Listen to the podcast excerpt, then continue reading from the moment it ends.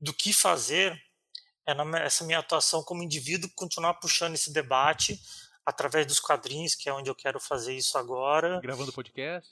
Gravando podcast, né? Falando de, desses meus quadrinhos. Mas como sociedade, o que a gente teria que fazer era isso: julgar e condenar essas pessoas. E eu, a gente vê que isso não vai acontecer. Você está ouvindo?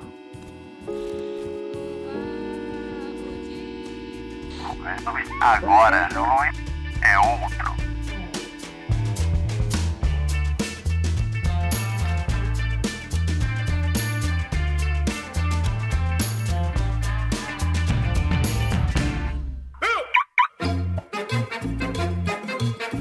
Saudações, classe trabalhadora, operária, camponesa, meninos, meninas e os que não se identificam com nenhum dos dois gêneros também. Aqui quem vos fala é Cristiano Machado, seu âncora favorito e o autodenominado mais bonito de toda a periferia do capitalismo. E hoje eu vim trazer novamente né, um, um maravilhoso. Essa semana que passou ela foi meio atípica, né? Porque o programa saiu na quinta-feira passada, é, por conta da, da, da, da, cassação do mandato do menino Dallagnol. Aí eu fiz uma live com a Manu e acabei já postando a live no formato podcast também. Então, quer dizer, na semana passada, é, o, o podcast saiu um pouco antes. E eu acabei não gravando. Gravei ali meio que por cima de qualquer jeito e tal, porque eu tava muito empolgado, muito empolgado. Se você não ouviu, vai lá e ouve. É, mas hoje voltamos à programação normal, onde eu vou gravar aqui na. na no, vou, aliás, vou postar é, o programa no, no domingo à noite para você poder escutar na segunda pela manhã, tá bom? É, bom, vamos aos, aos reclames, né, de sempre, aos, às solicitações. Hoje eu estava fazendo uns cálculos aqui, né? É, algumas pessoas falando para mim, ah, Bárbara, quanto que você precisa pra, de grana para tocar o projeto e tal. Eu fiz uns cálculos e pelos meus cálculos é óbvio que esses cálculos eles estão superestimados, superestimados demais, assim, mas, olha, de um jeito que você, meu amigo, minha amiga, não vai sequer ter condição de, de conceber o quão superestimados estão esses meus cálculos. Contudo, é, a minha estimativa é que eu consiga levantar 5 mil reais por mês é, pelo Patreon ou pelos, pelo, pelo Pix. É, pelo Apoia-se, aliás, ou pelo Pix. Patreon é outro assunto, daqui a pouco eu falo. Isso quer dizer o quê? Quer dizer que eu tenho 8 mil no momento em que eu gravo esse podcast, no, no exato momento em que eu gravo esse podcast, é, deixa eu só colocar aqui. É, no Instagram, que é a rede social que, primária, que, que eu mais utilizo, eu tenho 8.143 é, seguidores. Se eu tenho 8.143 seguidores, eu precisaria de é, aproximadamente um pouquinho mais da metade, me dando um real por mês para conseguir levantar essa grana. O que não é exatamente, nossa, um, né, um feito astronômico. Na verdade é um feito astronômico. Né? Conseguir é, é um feito astronômico. Mas fica aqui a minha. A minha é, o meu coração colocado aqui nesses, nessa, nesses, nesse áudio pedindo para que se você que está aí considera que o, teu, que o Teologia de Boteco, não, porra, que o Agora é outro podcast, é, vale a pena, é, merece continuar, merece ter ampli, ser ampliado, né? Porque veja bem, nesse, nessa, nesses últimos uh, é, 20 dias, a gente teve inserção de vídeos com reações, né, reacts, uh, inserções de vídeos com hard news. Uh, a gente teve o Rabo de Galo, que apesar de não estar aqui né, na, na, na, exatamente ainda, a gente tem tá, tá, tá ajustando alguns detalhes ainda, mas teve o Rabo de Galo também e também teve o Cavalgando Caramujos, uh, onde eu gravei com o Bruno sobre o, o, álbum Clube da Esquina. Então, quer dizer, a gente já teve quatro é, experiências é, em live, é, em vídeo e algumas viraram podcast. É, e ainda tem mais coisa para sair. Essa, essa, semana ainda vai sair coisa nova. Essa semana eu vou tentar colocar no ar mais um Cavalgando Caramujos, é, pelo menos em live, para depois projetar ele para cair em podcast mais para frente, e em vídeo também. Mas tem uma outra novidade que não é tão novidade assim, mas é, para quem para quem está me acompanhando lá nos grupos, né, no, tanto no, no, WhatsApp quanto no Telegram, é, já está sabendo do que vai acontecer. Então, quer dizer, se você considera que, que esse volume é, de programas, é, é, se você acha que vale a pena manter esses programas no ar, me colabore. Entra lá em apoia.se barra agora é outro podcast e coloca um valor lá, no valor que você achar, é, sei lá, que não vai comprometer a sua, o seu orçamento, né? Algumas pessoas, é, algumas pessoas falam que um real já é suficiente, mas na verdade não, porque tem a questão do, tem a questão do, dos impostos lá e tudo mais. Mas coloque o valor que você achar conveniente. Se você acha que pode colocar um real, coloque um real. Se você acha que pode colocar cinco reais, se você acha que pode colocar dez reais, se você acha que pode colocar cem reais, se você acha que pode colocar mil reais por mês, coloque. E agora, se você acha que não pode é, se comprometer mensalmente, pode fazer apenas é, um aporte esporádico, você pode utilizar a chave Pix, que é agora é outro podcast, arroba gmail.com. Então, pela chave Pix, você pode colocar o valor que você quiser, a hora que você quiser, e pelo Apoia, pelo Apoia-se, você pode colocar lá o seu cartão de crédito e colaborar mensalmente. E assim, por que, que eu falei do Patreon? Porque eu também estou colocando, vou colocar agora essa semana o Patreon para as pessoas poderem colaborar por lá também. Vai ser uma outra forma que a partir da semana que vem, uh, mais tardar daqui a duas semanas, eu vou começar a divulgar também. Então, quer dizer, apoia.se barra agora é outro podcast ou pela chave Pix agora é outro podcast arroba gmail.com. Beleza? Fica com o programa dessa semana, onde eu falo com o Rogério sobre ditadura e HQs e história e mais um monte de.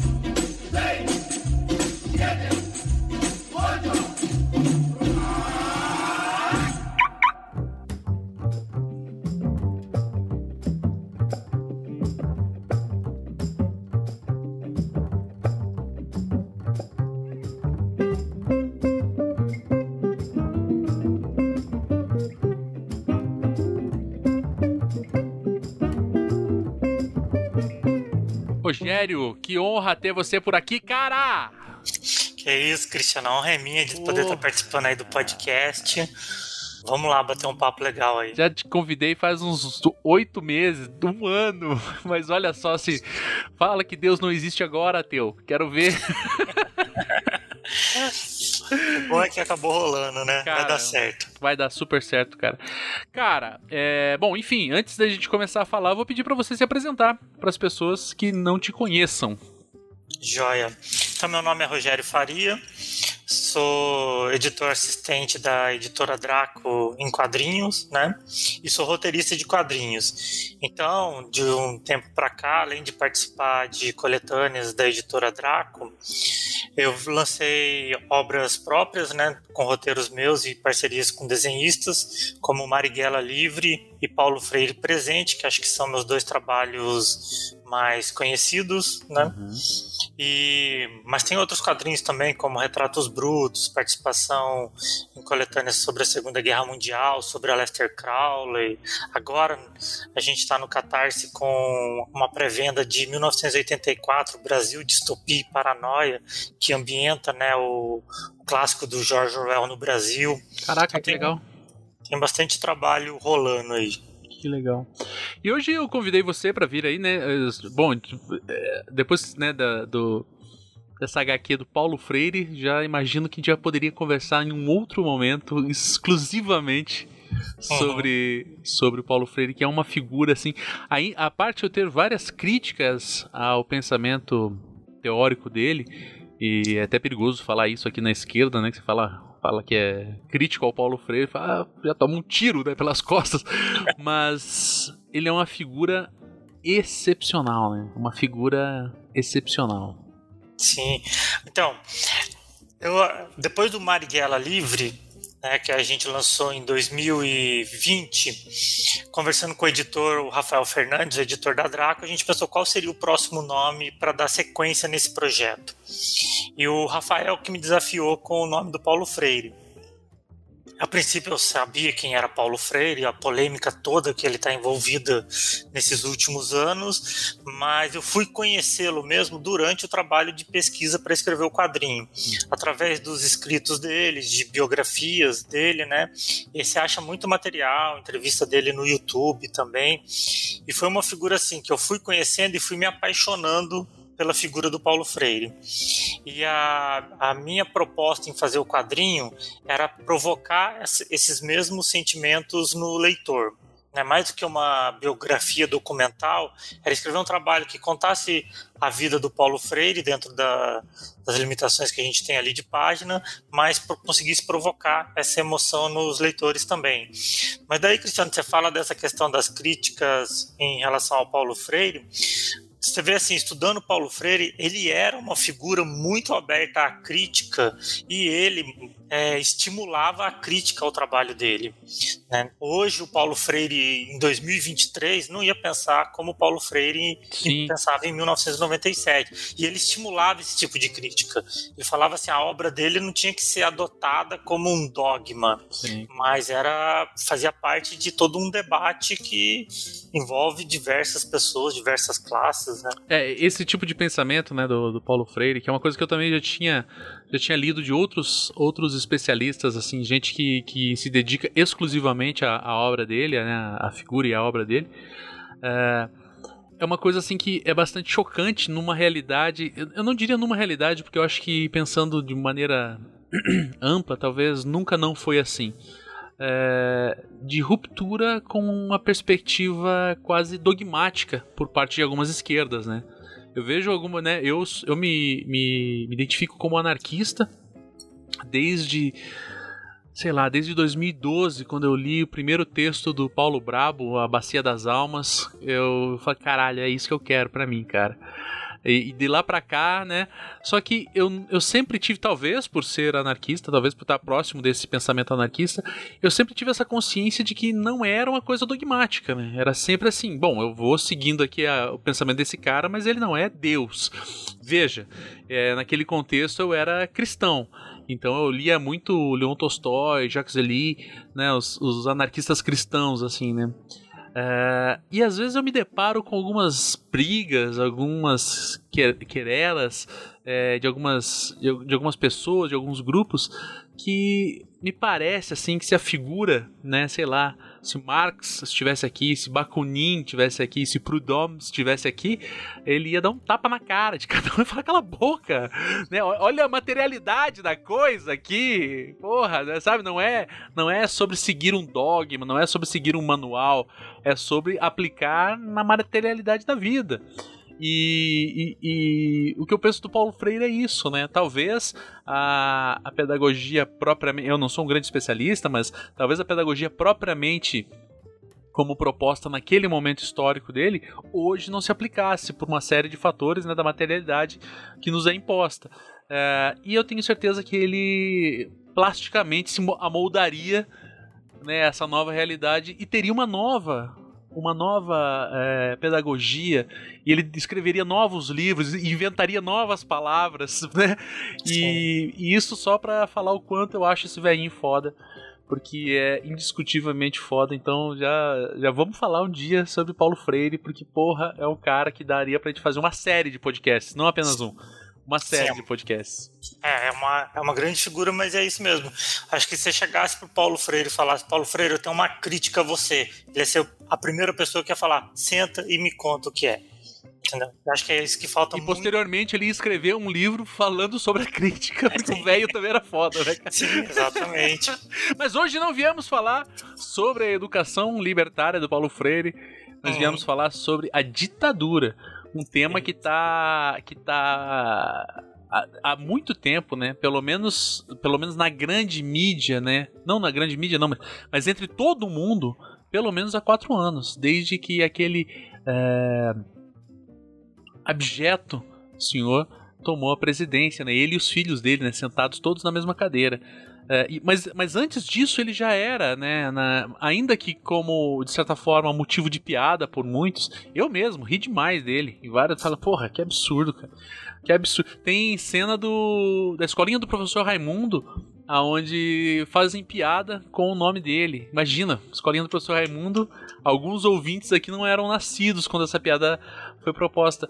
É, e foi vindo, foi vindo, foi vindo, de repente as pessoas estão como que maravilhadas por uma realidade esta que que me parece, sabe, eu, eu gravei há, pouco com, com a Karina, né, que é advogada, é, e eu perguntava para ela como o direito vai atuar nessas pessoas que, que, que, que muitas vezes não é de má fé o negócio, elas simplesmente não conseguem conceber a realidade. Elas não têm, um, não têm capacidade de abstração tal para imaginar o que, que é a tortura. Né? É, quando se relata as, as mais diversas torturas que os militares é, aplicavam aqui né, nos, eu ia dizer na esquerda, mas não apenas na esquerda, muita gente que não era de esquerda de fato também sofreu tortura pra cacete. É, quando, quando você relata, parece que as pessoas não têm abstração suficiente para imaginar o que, que é tomar um eletrochoque no testículo. Tá bom? Uma coisa que. É, mas, Cristiano, isso é, é interessante você ver também na nossa realidade hoje sendo aplicado, porque ao mesmo tempo que eles pedem intervenção militar, né, para para prender e levar para cadeia quem pensa diferente, no momento que eles sofrem uma intervenção militar, como em 8 de janeiro, são presos e levados para interrogatórios ou para prisão, eles ficam indignados com o Estado e com a reação do Estado. Então é meio isso assim, sabe? Eu não sei se de repente eles não têm consciência ou se eles têm clara noção de que eles querem aquilo para o outro, sabe? Muita gente que eu. Alguns debates que eu já tive com figuras próximas a mim, né? Não, não de renome aí. Conhecidos que têm que tem esse pensamento, que tem, seguem essa linha da direita. É interessante você ver assim, eles têm consciência de que eles querem aquilo para o outro, eles não querem Sim. aquilo para a gente, eles querem intervenção militar para o outro, eles não querem intervenção militar para eles. Cara, mas deixa eu te fazer uma pergunta, já que a gente está conversando. Por que cargas d'água você se interessou por esse tema? Então, era, é assim, sempre tive alguma. Sempre tive interesse numa participação social e mais presente aqui na minha cidade, né? Participando ou de conselho de cultura, conselho da criança e adolescente, conselho de saúde, sempre estava envolvido com isso daí.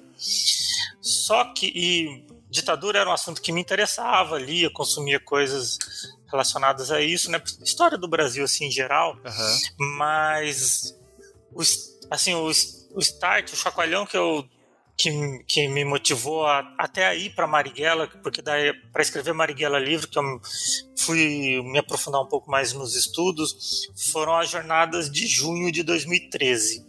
Quando aquilo ali estava acontecendo, eu estava ficando muito assustado com o rumo que estava tomando as coisas, porque eu estava vendo o tipo de pessoas, não ali naquele momento inicial, né, mas quando aquilo começa a desenvolver, eu estava vendo o tipo de pessoas que estavam indo para a rua, quem eram as pessoas do meu núcleo que estavam indo para a rua pedindo a deposição do governo e sei lá, aquilo ali já começou a me assustar naquela época, né?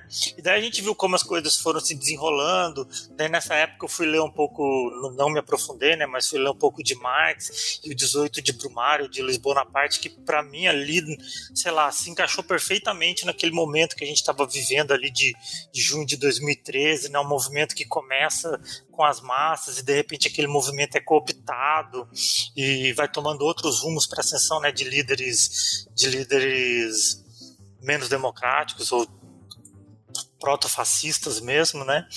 Então fui ali ler Marx, fui ler, começar a ler Marighella e daí assim, como eu já tinha essa, essa participação na sociedade aqui na minha cidade, fiscalizar, cheguei a fiscalizar vereador na Câmara, assistia às audiências e ficava como cidadão mesmo, enchendo o saco deles, né? Então eu fui descobrindo. Você é aqueles, você é aqueles caras que aparecem no jornal estadual, assim, com as plaquinhas lá. Não, era mais ou menos. Eu, eu, tinha um blog e fazia um blog criticando os vereadores, né? Daí chegava na audiência, assim, assistia a audiência, daí da, na sessão de câmera eles ficavam lá me criticando até. Até um dia um falou para mim assim: eu queria que você vive, passasse um dia comigo para você ver como é a vida de um vereador. Daí terminou a sessão, eu fui lá falei para ele que dia que a gente vai passar junto. Ele marcou e eu passei um dia andando com ele de carro e foi o dia que ele agendou todos os compromissos dele, foi naquele dia lá, sabe? visitei escola, visitei obra, visitei tudo. Mas daí, assim, né, nessa época, então, ali há uns 10 anos atrás, né, já, eu já tinha decidido que eu que era um sonho que eu já tinha na, desde a infância, que era fazer quadrinhos. Eu tenho, tinha decidido, eu vou fazer quadrinhos. Cheguei nessa conclusão, e meu quadrinho, e o quadrinho vai ser o, a, o meu meio pelo qual eu vou falar com as pessoas. Onde eu faria essa minha participação social. Então eu juntei essa ideia dos quadrinhos e aquele assunto que estava me incomodando no momento, que era o rumo que o Brasil estava tomando a partir de 2013, que intercalou com essa minha leitura de Marx e fui conhecendo alguns personagens, me aprofundei um pouco mais em Marighella e daí deu aquele start que eu pensei, pô, tu tem que escrever uma história em quadrinhos sobre Marighella, uhum. né? Então foi mais ou menos assim que que as coisas foram para esse rumo aí. Daí depois de Marighella veio Paulo Freire, que é ambientado ali também na, nesse mesmo processo, né? Uhum. E fui dando sequência nesse debate. E como que foi escrever sobre Marighella, cara? Porque assim, o Marighella é uma figura que também, né? Como tudo, né? A esquerda nesse país é, que a gente vive é um cara meio é, amaldiçoado, assim, né? Falar do Marighella, a treta que deu o filme do do, do Wagner Moura lá, né? Isso. Como que foi escrever sobre ele? A, a, para escrever sobre Marighella, porque assim, o, processo da escrita de, do roteiro é um processo solitário, até aí você não está em contato com, com ninguém, com o público, nem nada, né? Então, mas foi um processo assim de, de pesquisa, leitura de biografias, documentários, a leitura e a leitura das escritas do Marighella. E no primeiro momento, eu tinha decidido contar uma história de 20 páginas sobre a prisão do Marighella ainda no governo Vargas, que é a segunda prisão que ele passa, né? Mas já mas é a primeira ali que ele é barbaramente torturado e tal. Ele era um jovem ainda de vinte e poucos anos pré-Estado Novo ali, né? As vésperas do Estado Novo. Então decidi contar essa história do Marighella ali de 20 páginas. Saí a caça de um desenhista que topasse desenhar, e eu, um total desconhecido ainda no meio dos quadrinhos, e o Ricardo Souza, que era um desenhista que já tinha criado o personagem dele, Zé Murai, que tinha um trabalho bem bacana, ele topou fazer. E daí, quando a gente lançou a campanha no Catarse, que a gente começou a ter esse, essa relação com o público, daí eu comecei a sentir o que, que era escrever sobre Marighella. Né? Até foi interessante assim que a campanha, acho que a gente lançou em setembro e em julho, quando eu estava com o material pronto para poder lançar a campanha, tinha um projetinho do Marighella que ainda era uma HQ de 20 páginas. A gente começou a campanha no Catarse como uma HQ de 20 páginas. Em junho do, de 2019, eu liguei pro Carlinhos Marighella, que é o filho do Carlos Marighella, e contei para ele a ideia do meu projeto que eu ia lançar e tal. E ele, ele deu apoio, assim, não, não chegou, não, não leu o material e não fez juízo de valor sobre o que eu estava fazendo, né? Mas apoiou essa ideia de escrever sobre o pai dele e tal. Mas ele falou para mim assim, ó, eu carrego o nome do Marighella e sei o preço que é carregar esse nome dele. Então eu falo para você assim, se você vai tocar um projeto que envolve o nome do Marighella, cuidado com o que vai acontecer com você, né? Pesado, deu, hein, cara? É, ele falou, ele deu esse alerta, pensa bem no que você vai fazer e tal. Daí eu falei, ah, vou, tô afim, vou fazer e tal. E daí quando a gente começa a campanha do Marighella no Catarse, então começa a ser atacado nas redes, né? Ao mesmo tempo que a campanha cresce além do que eu esperava, que era um gibizinho modesto ali, uma campanha para dois mil reais para fazer um gibi de 20 páginas. Então, ao mesmo tempo que a campanha vai crescendo além do que eu esperava, nas redes a gente, né, eu ali, o desenho, a gente vai recebendo todo tipo de ataque, desde que a gente é idiota, é burro e tal, até comentários dizendo que a gente merecia o mesmo destino que o Marighella, que era a vala. Caralho. É quadrinista me falando né, na rede que, que meu nome tinha que ser. Os nomes né, de quem estava participando do quadrinho Marighella tinham que ser anotados e entregues para a polícia. Então, coisas desse tipo. Né? Mas e a campanha foi crescendo. No meio da campanha a gente enfiou mais um quadrinho de 20, mais uma história de 20 páginas no álbum, que eh, nós abordamos ali a prisão do Marighella no cinema, logo em seguida ao, ao, golpe de 64, né? Ali no ano de 64 mesmo, quando ele tinha acho que 52 anos, e ele com um tiro no peito, ele luta contra 14 policiais no cinema. Cara, essa, me perdoe te interromper, mas isso aí parece. É, é, tão louco que parece que não é verdade. Sim. Mas tem mais de, mais de que um, uma pessoa que falou isso. Inclusive, os próprios policiais, né, falavam: cuidado com o Marighella que ele é valente. Sim. E, porra. Com uma bala no corpo, o cara entrou na porrada. Enfim, só queria relatar isso que eu, eu enquanto artista marcial, eu fico indignado em pensar, porra, a resistência desse cara era fudida, fudida, fudida. É, mas ah, não só assim a história do Marighella, que se você lê assim a história de vários do Marighella, assim que foi uma figura proeminente, né, que se destacou bastante, mas você vê assim a, a, história de outras figuras do dessa época da ditadura que enfrentaram a ditadura, mesmo alguns personagens desconhecidos, você vê uma valentia, você, sabe? Eu, eu, eu, li assim, me emocionava com a leitura pensava pessoas tão firmes com as suas próprias convicções que elas estavam dando a vida por uma ideia que elas acreditavam, sabe? E lendo aquilo você pensa, sabe? Se existe super-herói, super-herói é isso. É sabe? isso, cara. É, é isso, cara. É isso. É, é bastante, bastante é, até simbólico, né? Falar de HQ que no imaginário popular, pelo menos no grande, na, na, entre, entre, a maioria das pessoas, HQ está diretamente associado aqui no Brasil a Mônica, mas diretamente associado a super-heróis, né? E fazer uma, uma HQ sobre o Marighella talvez possa soar meio, ah, uma história de um cara. Não, cara. É a história de um super-herói. Sim, sabe, o, o que ele enfrentou, e ele foi até o, e com todas as contradições, você pode pensar assim, ah, ele agiu taticamente errado aqui ou ali, mas ele foi uma figura que até o final ele agiu, né, conforme as convicções dele, ele foi inquebrantável, né, nisso aí. E, então daí foi assim, a campanha que era inicialmente 12 mil chegou a a mais de 13 mil reais no Catarse.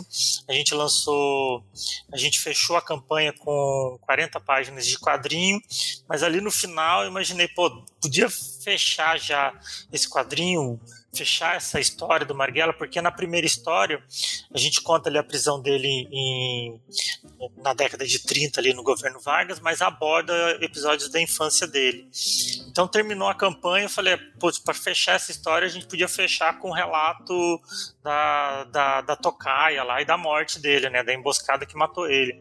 Então já com quadrinho financiado, a gente convidou o Jefferson Costa, que topou fazer essa última história sobre a emboscada do Marighella, e fechamos ali a biografia dele. E veio a pandemia, né, logo em seguida, em 2020. Então aconteceu que ficou assim, 2020, 2021, até ali começo de 2022, eu não tive o contato presencial com o público em relação ao quadrinho que eu tinha feito. O contrato era, o contato era pelas redes, e pelas redes a gente recebia ataque e tal, mas ficava imaginando, pô. E eu no evento de quadrinhos olhando no olho do cara que sei lá, que venha porventura criticar, né? Como que seria isso daí? E participei de um ou outro evento de quadrinhos em 2022 da CCXP, né? Que é a Comic Con Experience em dezembro com Marighella e com Paulo Freire e a relação com o público foi fantástico, cara. Então, cara, é são, são duas figuras foda demais, né, cara? São duas figuras, mas é, o Marighella, assim, é óbvio, né? Uma série de questões outras podem ser relatadas acerca de tem muitas contradições como você mesmo falou né? Muitas questões que podem ser pensadas e, e até apontadas. Que é como a gente falou do Paulo Freire no começo uma característica dos grandes homens e mulheres né? Homens no sentido amplo né? Ser, seres humanos é, da esquerda se permitirem é, questionar olhar para si mesmo e falar realmente né? Errei e vou mudar. É, e, so, e, sobre a sua pesquisa acerca, não, não propriamente do, do, da figura do Marighella, mas da ditadura, o que, que você tem para dizer nesse momento? Ah, então, foi, e foi um processo também. Eu já, já havia lido materiais né, sobre, essa, sobre a época da ditadura mesmo, na, mais na fase da adolescência e tal, e eu fui voltar a ler a partir dessa pesquisa com, sobre, sobre Marighella e também sobre Paulo Freire. Né? E a gente vê, cara, como como estava ali com a as expectativas que o Brasil estava vivendo, né? Pelo menos parte do Brasil ali com o governo João Goulart, no, ali naquele começo da década de 60. Você via os nomes, os grandes nomes assim que faziam, que estavam compondo o governo e pensando no Brasil naquela época. E a e aí você vê assim, você faz, eu faço, eu acabo fazendo muito paralelo, né? Que é, é óbvio que a gente acaba fazendo esse paralelo com o momento atual que a gente vive. E a gente vê assim como como se interrompem né, sonhos, como se interrompem projetos de, de país e de sociedade com, com toda essa violência, né? E você fica pensando naquela época ali que estava, principalmente ali no, no João Goulart, que você via assim, essa efervescência dos direitos trabalhistas, do movimento dos trabalhadores e tal naquela época, e movimentos sociais também ganhando espaço no governo. E agora que você via isso no governo Lula e Dilma com, com as políticas afirmativas, né, integrando a sociedade, parcela, né, que são ditas como minorias, mas são maiorias sociais e tal, sendo integrados à sociedade, como que a, que a direita ou, ou, ou quem assim mantém esse poder chega e sente essa necessidade de caramba, agora a gente tem que enfiar um freio aqui para onde essas coisas estão indo. E daí enfia um freio e daí a gente volta agora, ao invés de e eu falar, eu dizia muito isso, eu queria estar em 2018 discutindo um governo que fosse fazer o que o Lula não teve coragem de fazer, corrigir o que, que ele fez de errado, né? E, e, fosse, e fosse dar sequência, independentemente se fosse de PT ou quem fosse, mas a gente pode, pudesse estar discutindo, ó, para onde a gente vai agora? E daí a gente chega em 2018 e a gente está discutindo direitos que a gente tinha na década de 90, sabe? Conquistas da década de 90. Então você vê isso muito da, da, do que acontece nesse processo também com o golpe militar a partir de 64, o nível do debate que chega no país, né? E você vê. Eu acho que você vê mesmo essa violência tanto social assim e, e infringida né, esses indivíduos que resolvem se levantar e alguns como Paulo Freire que não foram pegar em armas, mas queriam debater ideias e mesmo assim tiveram que sair do país, senão eles poderiam perder a vida. E outras figuras como Marighella que se viu ali naquele momento histórico para ele, num beco sem saída, que é pra, na concepção dele, ou ele reagia à altura, que era com violência, ou ele, seria, ou ele seria morto, como seria mesmo, né? E como foi. Como foi, de fato. É, é, é, interessante pensar isso, né? Como as duas figuras que você que você abordou até agora são esses dois extremos aí, né? Um, um intelectual é, que foi para as ideias, pura e simplesmente, não pura e simplesmente como se fosse pouca coisa, mas e um cara que também, a parte de ser intelectual, pegou em armas e, e matou algumas pessoas, né? Sim, é, o, no, próprio, no, no, no, próprio Paulo Freire eu percebo essa, essa diferença nele e também assim, não sou um estudioso aprofundado de Paulo Freire e posso estar tá falando besteira sobre ele, mas dentro dessa minha Então você está no lugar certo, que podcast é o lugar de falar besteira, né? só, você só tem que afirmar como se fosse a maior verdade do mundo. É, é de, é de cagar a regra falando besteira. Exatamente. Mas a percepção que eu tenho nele ali, e, já, e lógico, já vi gente debatendo essa questão também, que até o golpe de 64 parece que ele tinha meio essa concepção de que seria, seria possível uma seria possível um consenso para mudar o país. E a partir de 64, né, e acho que Pedagogia do Oprimido, para mim, destaca bastante isso, mudar o país não seria possível sem conflito sabe? Sem um conflito. E só que ele segue, né, nesse nesse debate de não é um debate de ideias, porque o que ele faz mesmo é uma ação revolucionária que é batalhar para mudar a consciência das pessoas, né? Mas Marighella já foi um pouco mais incisivo na, nessa necessidade de mudança ali naquele momento. E deixa eu te fazer uma pergunta, cara. É, Fala-se muito é, do milagre econômico que os militares propuseram aqui. Você chegou a ler ou pesquisar alguma coisa sobre isso? Sim, né, e vou puxar da memória aqui essa pesquisa que eu fiz na época, mas você vê assim, ó, você vê a questão do milagre econômico que acaba o Brasil com alto índice de inflação, uma dívida externa absurda que a gente tá, ficou anos pagando e ainda continua pagando parte dessa, dessa dívida externa que foi gerada lá. A inflação que a gente teve na década de 80, que, que é chamada de a década perdida economicamente. A gente, a gente teve um declínio na educação, né, no nível absurdo no nível da educação durante o período do governo militar.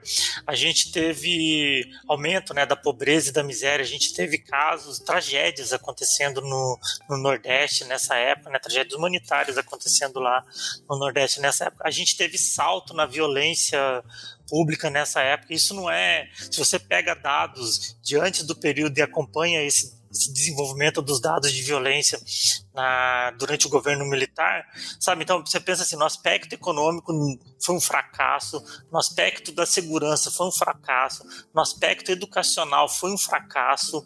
Então é, é um mito. Assim, o Brasil cresceu bastante na, durante um período da, da, ditadura militar, cresceu, cresceu mesmo, né, a níveis de padrões chineses que a China veio desenvolver depois. Então cresceu mas cresceu a um custo muito alto que a gente segue pagando até hoje, né? Isso é muito, muito é, importante ressaltar, né? Porque se fala muito, ah, porra, mas tudo. É, o, a, duas, duas questões são bastante pertinentes ressaltar, né? A, a narrativa do contragolpe, que é, era ou isso, por pior que seja, ou isso, ou seríamos Cuba.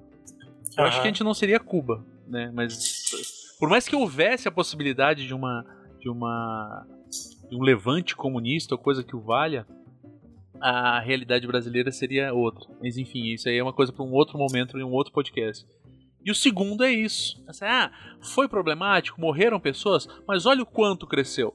Então são duas narrativas que são baseadas, sabe, elas estão elas estão pavimentadas num papel arroz, assim. Porque você Sim. assopra, ela desaparece.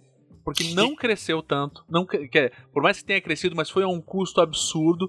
Um custo que posteriormente, né, quando os milicos é, entregaram o poder, porra, daí a, a, a, abriu a caixa preta e tudo, tudo quanto é demônio saiu de lá. E o lance de falar, ah, mas pelo menos a gente não virou comunista. Porra, pelo menos a gente não virou comunista. Eu não sou comunista, mas sinceramente, ao custo da vida de tantas pessoas e da humilhação de tantas pessoas, tenho cá minhas dúvidas. Sim, e a gente vê, né, e criou esse mito da, da capacidade técnica dos militares, ah, que, é, que se eu acho... Terceiro, então, cara, é, terceiro, então. eu acho assim, se uma coisa boa, que, né, no meio de tantos males que a gente teve e tragédias que a gente teve nos últimos anos foi destruir esse mito dessa capacidade técnica de militares. Você viu isso na saúde, na educação, onde eles entraram nesse último governo, né, a gente só vê o resultado foi trágico em todos os sentidos. Foi, foi foi genocídio mesmo, morte de centenas de, de milhares de pessoas. Né? Não, cara, é uma coisa que é, que é isso que você falou é o terceiro ponto, então, porque assim, é uma coisa, eu, eu, eu eu, eu, tomo bastante cuidado para não ser injusto, né? Eu tendo a, eu tento não ser tão, não ser injusto na maioria das vezes, mas eu não sei realmente se foi incompetência ou se foi uma estratégia, porque um discurso contra é, sabe, contra, contra a floresta. Esses dias eu vi um, um, documentário falando quanto eles tinham que ocupar a floresta e tal, não sei o que.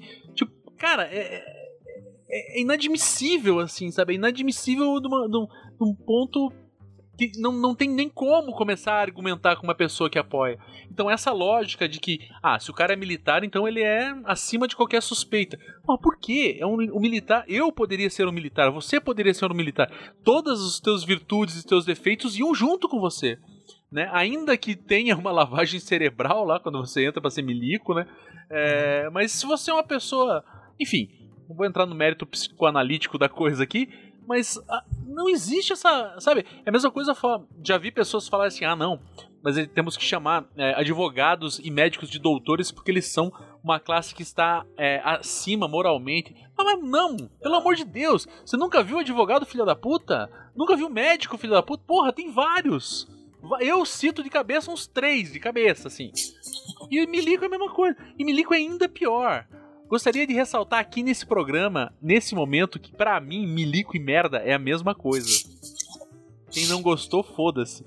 É... E eu tenho, eu tenho preconceito. Tenho preconceito sim. Se o cara fala que é milico, eu já fico com o pé atrás. É... Mas, mas, mas você não tem. É, é um pensamento que que a gente foi guiado nisso, porque é isso que, isso que você fala assim, pensar para que que serve, para que que serve militar? O que eles fizeram nesses nesses anos assumindo protagonismo político foi lançar na nossa cabeça essa questão, para que que eles servem? O que que eles estão fazendo pelo país? Sabe? E concordo, concordo com você né, nessa crítica. É, porque assim, você tem uma, uma, uma mentalidade que foi criada, sobretudo né, na, na classe média, assim, né? De olhar pro Milico e falar, cara, o que o Milico falar tá feito. E assim, é de uma. É, é, é de uma burrice atroz, assim, com. Sabe, eu, assim, eu, eu trabalho numa empresa pública aqui do Paraná e eu trabalho com pessoas que passaram num concurso público que estudaram, que passaram no concurso público. Não que isso seja grande coisa, porque tem gente que não tem educação formal e tem né, habilidades muito maiores do que as minhas. Mas essas pessoas que passaram lá comigo têm um mínimo de capacidade porque frequentaram a escola, né? E tem gente lá dentro que defende, cara, que defende, é. que def... sabe? Não é, não é falar assim, ah, eu acho que o Lula é ladrão e o Bolsonaro é menos pior. Não, cara, é gente que fala assim, tinha que ter, tinha que voltar os milicos no poder mesmo. Ainda que essa primeira opção já, já, seja problemática, né? Mas tudo bem, não vou nem entrar nesse mérito. Mas tem uhum. pessoas que falam, não, tem gente que estava lá na frente dos quartéis, que ia lá dar comida pros velhinhos que ficavam lá na frente. Como, meu amigo? Como, Rogério? Explicar para uma pessoa não é como esses dias eu falei.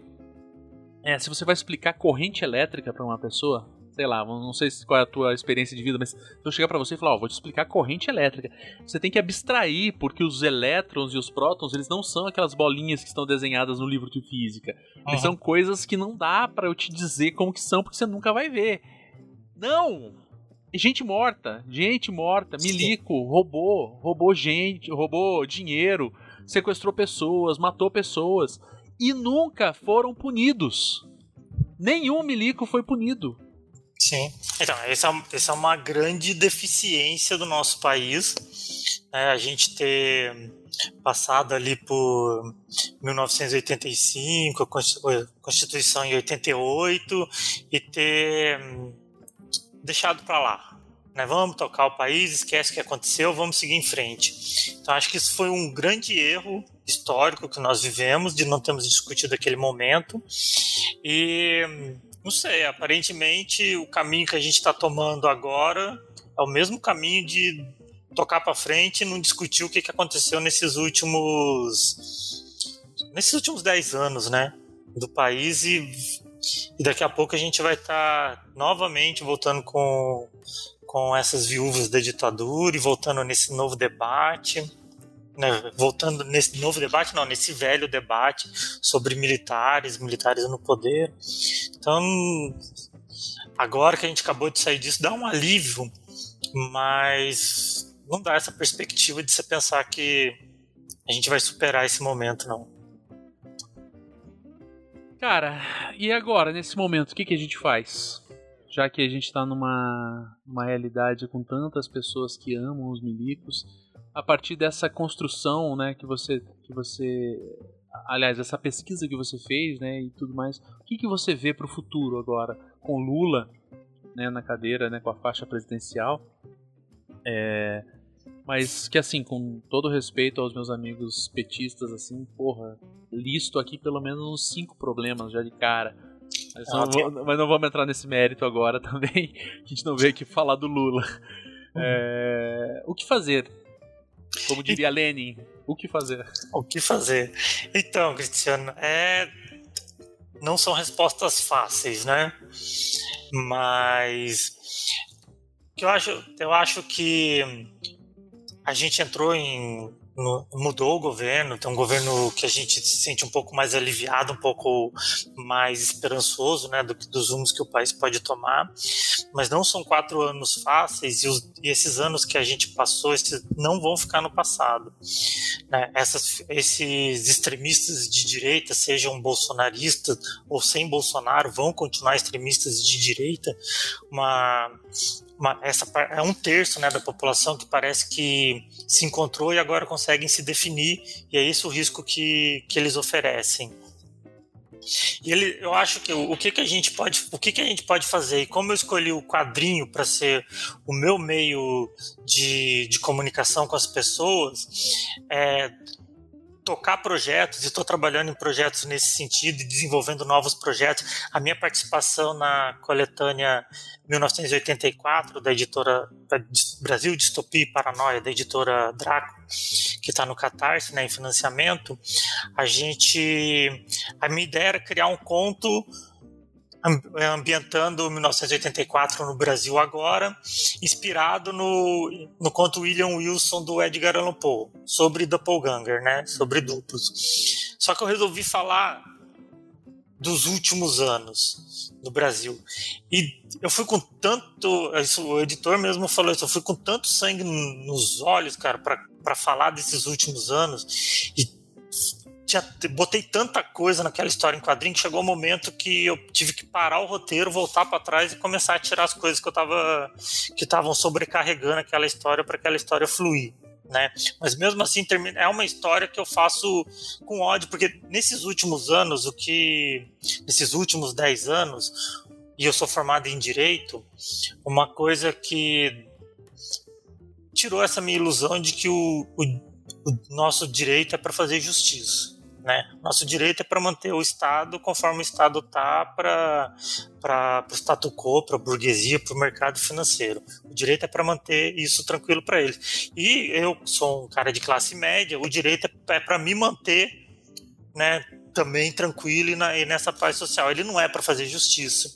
E essa foi uma, uma, das maiores decepções que eu tive nesses últimos. Decepções não, né? Desilusões que eu tive nesses últimos 10 anos. Então, isso eu coloquei nessa história em quadrinho. Então eu digo assim, dessa minha parte do que fazer como indivíduo, eu acho que é, é ficar puxando o debate disso a todo momento. A gente tem que ficar puxando o debate, seja numa roda micro que a gente tem alcance, ou seja numa roda maior que a gente possa, uma bolha maior que a gente possa ter alcance, né? Mas eu acho assim, como sociedade, a gente teria que discutir e a gente teria que julgar essas pessoas. Julgar e condenar essas pessoas, esses militares, esses políticos, né, que principalmente do governo Bolsonaro. Só que essas pessoas não vão ser julgadas e condenadas. Então é isso que eu acho, é isso que me tira um pouco da esperança no futuro da gente agora sim esse país vai ser um país melhor e a gente vai para frente e o Brasil vai deixar de ser o país do futuro e virar o país do presente. Não vai, entendeu? Porque a gente não vai ter, a gente não. E a gente, assim, não julgue e condena essas pessoas, isso tem claramente que não é por má vontade. A gente não julga e não condena essas pessoas porque essas pessoas são fortes, essas pessoas ainda é, detêm o poder. Né? Então acho que o que eu vejo da, da minha, do que fazer é essa minha atuação como indivíduo continuar puxando esse debate através dos quadrinhos, que é onde eu quero fazer isso agora. Gravando podcast? Gravando podcast, né? Falando de, desses meus quadrinhos. Mas como sociedade, o que a gente teria que fazer era isso: julgar e condenar essas pessoas. E eu. A gente vê que isso não vai acontecer. Eu diria que isso é o início, cara, é o mínimo. Sim, era o mínimo. É o mínimo. Sabe? A partir daí a gente vê o que a gente pode fazer, né? Uhum. Cara, eu tinha mais uma única pergunta, uma última pergunta, é, que apesar de você ser roteirista e não desenhista, né? Geralmente quando a gente fala de quadrinhos, a gente sempre associa, né, como a arte dos desenhistas e às vezes coloca o roteirista um pouco de lado.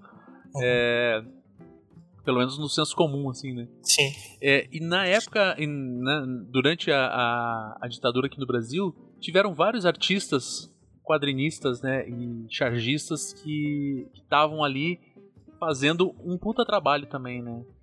Tem alguma coisa para falar sobre eles? Sim, ah, então, a gente teve bastante. Hoje, hoje a gente tem bastante quadrinhos né, saindo de autores atuais, debatendo e revisitando esse período. Mas na época a gente já tinha quadrinistas né, com uma certa ousadia, uma certa coragem, uma certa falta de noção do perigo puxando, Realmente. É, debatendo e cutucando né, os militares ali no poder. A gente tinha. Acabei, e acabei de ler recentemente, que para mim é uma grande figura, que é o Enfio. Eu, ia, eu ia citar ele, cara. Nesse, é. eu, eu tava com ele na cabeça, cara, agora. O é uma figura genial que estava sempre né, cutucando e debatendo os problemas sociais com os personagens dele, o Baldo, a Graúna, né, os Fradins. O... A gente teve na época também, porque o, o próprio Pasquim, ali naquela época, reuniu bastante cartunistas, chargistas, quadrinistas que estavam ali ou, de, ou, debatendo o Brasil, né, ou de forma direta indireta, cutucando ali os militares, com Jaguar, Ziraldo, o, o Milor Fernandes, né, ali também bastante fazia charges e cartoons. A gente tinha, cara, é interessante lembrar assim, naquela época saía aquele catecismo do Carlos Zéfiro, que eram quadrinhos eróticos. Cara, eu quero super gravar um programa sobre ele, cara. É. Super. Se tiver algum, alguém para me indicar, cara, porque eu quero muito gravar sobre ele. Não, eu vou pensar e daí qualquer coisa eu te mando. Mas assim, o Carlos Zéfiro, ele, os quadrinhos deles eram quadrinhos eróticos que ele soltava durante a ditadura. E aquilo era uma puta de uma foto. Ele era um cara que ninguém sabia quem era. Os quadrinhos dele vendiam e o governo militar chegou a instaurar uma investigação para tentar descobrir quem era que produzia aquelas histórias em quadrinhos. Eles até prenderam, chegaram a prender um cara que eu acho que era próximo ao, ao Carlos Zéfiro, né, que é o, o Carlos Zéfiro é o pseudônimo, mas não deu em nada e não, não conseguiram. A identidade dele foi revelada acho que em 91, com o Juca Kifuri, né? Após a morte do autor, o Juca Kifuri revelou quem ele era. Então, assim, eram quadrinhos eróticos que não estavam discutindo problema social, nem estavam é, atacando os militares diretamente. Mas era uma, um puta trabalho de resistência, porque você não podia. A, a, a ordem era: você não pode fazer isso. E o cara, eu tô fazendo. Foda-se. Entendeu? Foda-se, eu tô fazendo. E, e, assim, é uma puta história mesmo, resgatar, resgatar o, a biografia dele, né? Como ele enfrentou isso daí. Mas acho que são isso que eu posso descartar. Tinha aquele. Tinha o Rango, né, do Edgar Vasquez, que era umas tirinhas também sobre um cara desempregado e um desempregado barrigudo ali que ficava que ficava trazendo críticas a desigualdades sociais no Brasil também. Então assim, a gente teve bastante figuras do meio dos quadrinhos incomodando a ditadura naquela época. Em Fio mesmo ele teve que sair um tempo do Brasil e ele foi para os Estados Unidos, né?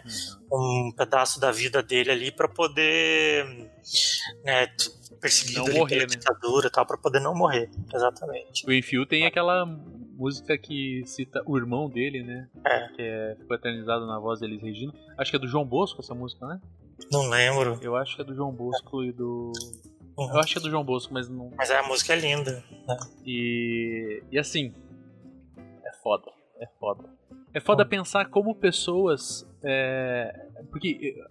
Por, por, por, vários momentos na minha vida, assim, né?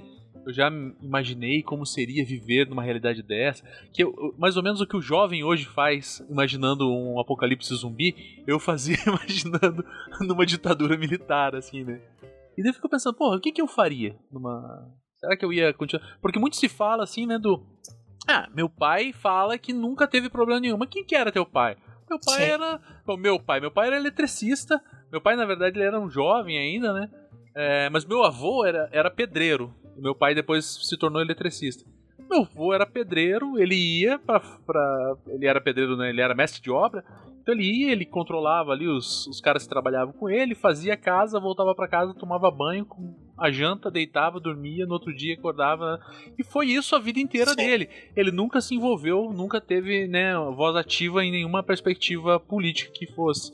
Uh, o meu pai, a mesma coisa. Né? O mais próximo que o meu pai foi é, de resistência política, eu fiquei sabendo ainda esses dias que meu pai deu aula de capoeira pro pessoal da Soma Terapia é.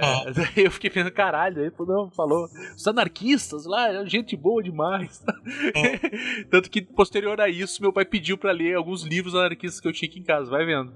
É, mas, mas o que eu faria?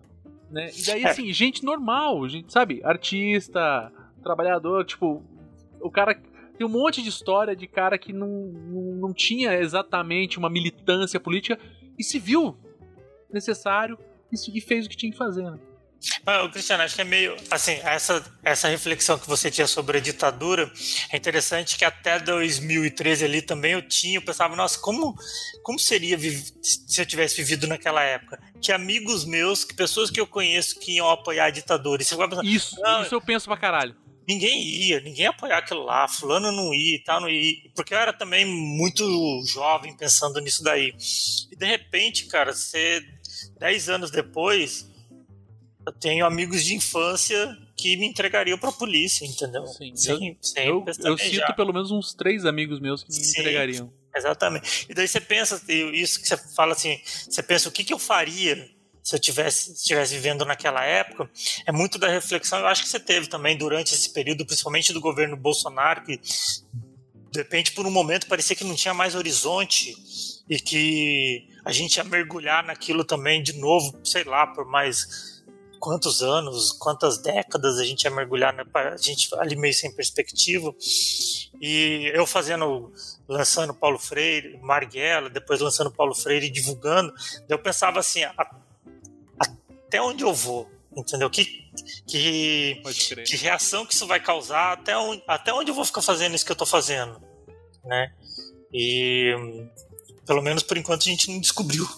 Nosso limite. Né? É. Que a questão é essa do limite mesmo, sabe? Você pensa, porque você não sabe, né?